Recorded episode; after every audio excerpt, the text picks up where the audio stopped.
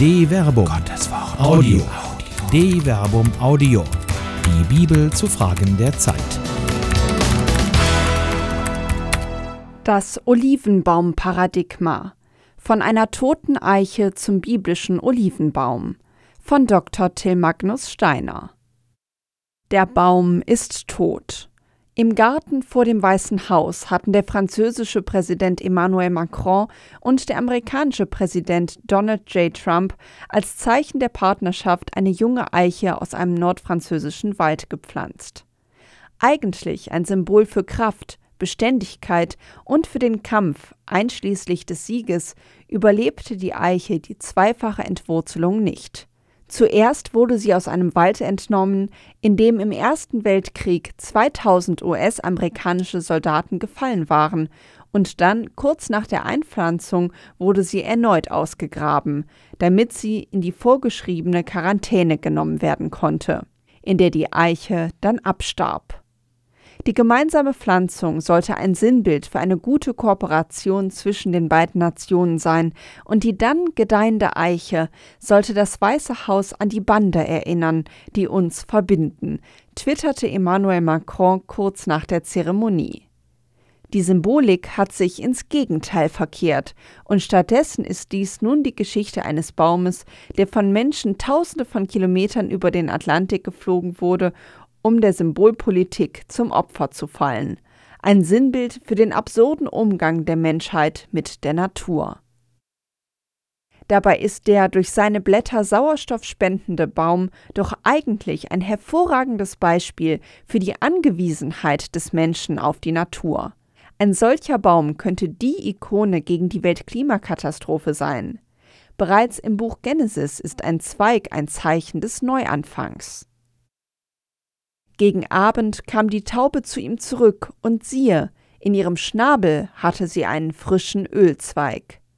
Da wusste Noach, dass das Wasser auf der Erde abgenommen hatte.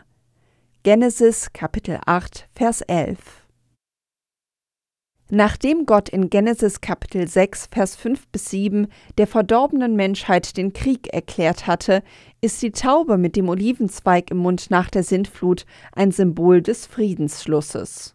Zudem ist der Olivenbaum ein Symbol für Genügsamkeit und das Überleben unter widrigen Umständen.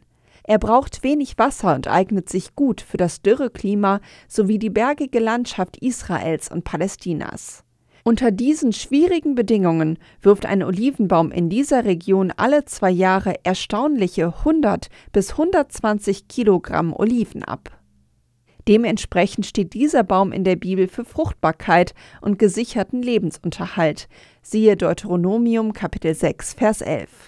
Das aus den Oliven gewonnene Öl symbolisiert Reichtum und Segen. Siehe Deuteronomium Kapitel 32, Vers 13. Mit all diesen Prädikaten versehen, verwundert es nicht, dass der Olivenbaum in der Jotham-Fabel als König der Bäume gesehen wird. Siehe Richter Kapitel 9, Vers 8 bis 15. In dieser leer- und märchenhaften Erzählung beschließen die Bäume, einen König zu erwählen und ihn zu salben. Da in biblischer Zeit Könige und Priester durch die Salbung mit Olivenöl eingesetzt wurden, ist es nicht verwunderlich, dass die erste Wahl auf den Olivenbaum fällt. Er aber weigert sich. Der Ölbaum sagte zu ihnen habe ich etwa schon mein Fett aufgegeben, das Götter und Menschen an mir ehren, und werde hingehen, um über den Bäumen zu schwanken? Richter Kapitel 9, Vers 9 Ein verehrter Dienst ist wertvoller als ein Herrscheramt. Er richtet sich nicht gegen seine Natur, und gemäß den Psalmen sollte sich der Mensch an dem Olivenbaum ausrichten. Der Beter verwehrt sich gegenüber dem Mann der Gewalt und sagt über sich selbst ich aber bin wie ein grünender Ölbaum im Haus Gottes. Ich vertraue auf die Güte Gottes immer und ewig. Psalm 52, Vers 10. Anstatt Krieg gegen den Schöpfer zu führen, könnte der Mensch auch eine friedliche Existenz im Angesicht Gottes wählen, im Einklang mit der Schöpfung und genügsam reiche Frucht hervorbringen. Eine Produktion der Medienwerkstatt des katholischen Bildungswerks Wuppertal Solingen-Remscheid. Autor Dr. Till Magnus Steiner. Sprecherin Jana Turek.